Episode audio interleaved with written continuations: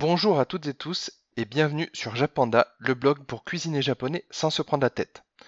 Pour ce quatrième épisode du podcast, nous allons nous intéresser au triangle de riz fourré japonais, les onigiri.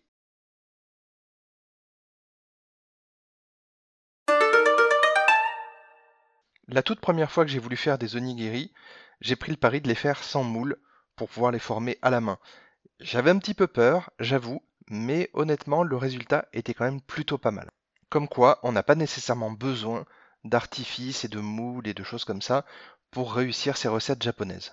L'onigiri est un petit peu l'équivalent de notre sandwich occidental, c'est-à-dire qu'il peut être fourré à peu près tout et n'importe quoi. Il peut être avec produits carnés, sans produits carnés pour les végétariens et les véganes.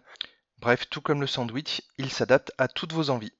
Pour la recette d'aujourd'hui, il vous faudra 400 g de riz japonais, 2 cuillères à soupe de vinaigre de riz, une cuillère à café de sel, une cuillère à café de sucre, une boîte de thon nature, une cuillère à café de 7 épices japonais, le shichimi togarashi, 60 g de sauce samouraï ou algérienne, remplaçable par de la mayonnaise, et un sachet de 10 feuilles d'algues nori. Pour la première étape, commencez par préparer votre riz japonais tel que vous avez l'habitude de le faire, ou bien consultez la recette et cliquez sur le lien qui vous emmènera directement sur la recette du riz japonais.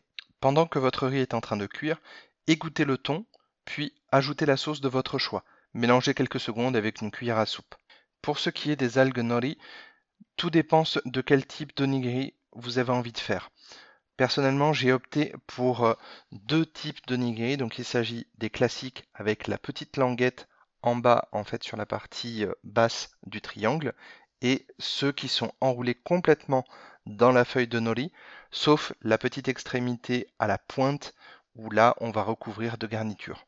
Une fois que votre riz est cuit, laissez-le descendre en température. Il doit être tiède. Autrement, vous n'allez pas pouvoir former les onigiri au risque de vous brûler.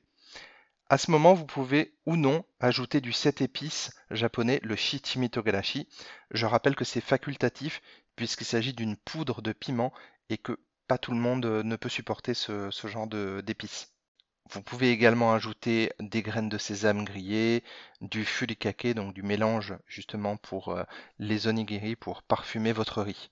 Ensuite, pour le montage des onigiri, il faudra prévoir un grand bol avec de l'eau pour pouvoir vous mouiller les mains régulièrement entre chaque onigiri, autrement le riz va coller à vos doigts et vous ne pourrez pas former les onigiri. Ensuite, il faudra prévoir donc votre fourrage du coup thon, euh, mayonnaise ou thon, épices, euh, sauce algérienne ou samouraï comme vous avez prévu, puis votre riz, et enfin les feuilles d'algues nori, soit découpées pour faire des petites bandelettes, comme je le disais tout à l'heure, au bas du triangle, soit des feuilles complètes ou des demi-feuilles, suivant si vous voulez recouvrir intégralement ou non l'onigiri. Pour ce qui est de former les onigiri, je pourrais vous expliquer oralement, mais très honnêtement, si vous n'en avez jamais fait, je vous conseille très fortement de regarder une vidéo explicative par rapport à ça. J'en ai mis une sur l'article de Paris euh, Ushiro Chef, qui est vraiment très très bien expliqué, même si du coup c'est un japonais qui parle français. Il n'y a aucun problème, on comprend absolument très bien euh, comment former les onigiri, et c'est cette vidéo-là que j'ai utilisée pour mes tout premiers onigiri. Vous savez désormais comment faire des onigiri. Et surtout, ne vous limitez pas à une seule recette. Essayez, soyez créatif. Comme je disais tout à l'heure, on peut tout à fait se passer des produits carnés si vous êtes végétarien ou vegan. Ce n'est absolument pas un souci. Sur ce, je vous dis à la prochaine. Matakondo